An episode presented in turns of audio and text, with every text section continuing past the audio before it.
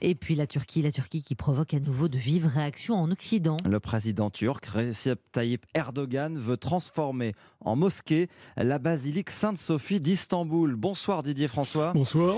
C'est euh, notre demain dans le monde ce soir. Aujourd'hui, là, cette basilique, c'est un musée inscrit à l'UNESCO, hein, au patrimoine mondial de l'humanité. Oui, elle l'est en fait depuis 1935 euh, par décision du président Kemal Atatürk, donc vous savez, le, le grand dirigeant laïque de la Turquie. Un geste politique fort qu'il avait voulu pour s'ouvrir à l'Occident. Et c'est bien ça qui pose problème aujourd'hui au président islamiste Recep Erdogan, qui est au pouvoir maintenant depuis 17 ans. Et donc, il cherche à mobiliser sa base électorale, qui est à la fois nationaliste, conservatrice et religieuse, avec euh, une politique très agressive à l'égard de l'Occident, et tout particulièrement à l'égard de l'Europe. Et donc, transformer Sainte-Catherine en mosquée, ben pour lui, c'est un symbole idéal. Et euh, évidemment, il y met toute son énergie. Il travaille depuis plusieurs mois même. Hein. Oui, par petites tours euh, au, mois de mai dernier, par exemple, euh, euh, il avait, pour l'anniversaire de la prise de Constantinople, organisé une récitation de prières retransmise à la télévision, une initiative effectivement très polémique,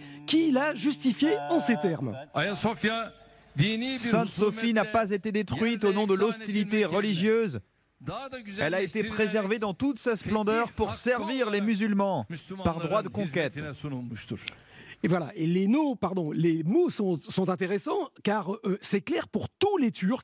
Il fait directement référence au sultan Mehmed II, dit euh, le conquérant, le vainqueur de Byzance, qui a abattu les murailles de Constantinople à l'âge de 21 ans et transformé sa basilique millénaire en mosquée. C'est à lui que le président Erdogan voudrait qu'on le compare. C'est le modèle qu'il propose à la, Turquie, le, rétablissement d'un empire néo-ottoman dominateur, unifiant les frères musulmans. Et c'est ce qui oriente aujourd'hui sa politique étrangère. On le voit en Syrie, on le voit en Libye, ou bien sûr la question des réfugiés, une stratégie de chantage systématique, voire même de confrontation avec les Européens. Merci beaucoup Didier François. Et ça se joue en partie devant la justice, puisque le Conseil d'État turc a examiné aujourd'hui une requête qui a été formulée par plusieurs associations. On connaîtra la décision d'ici une quinzaine de jours.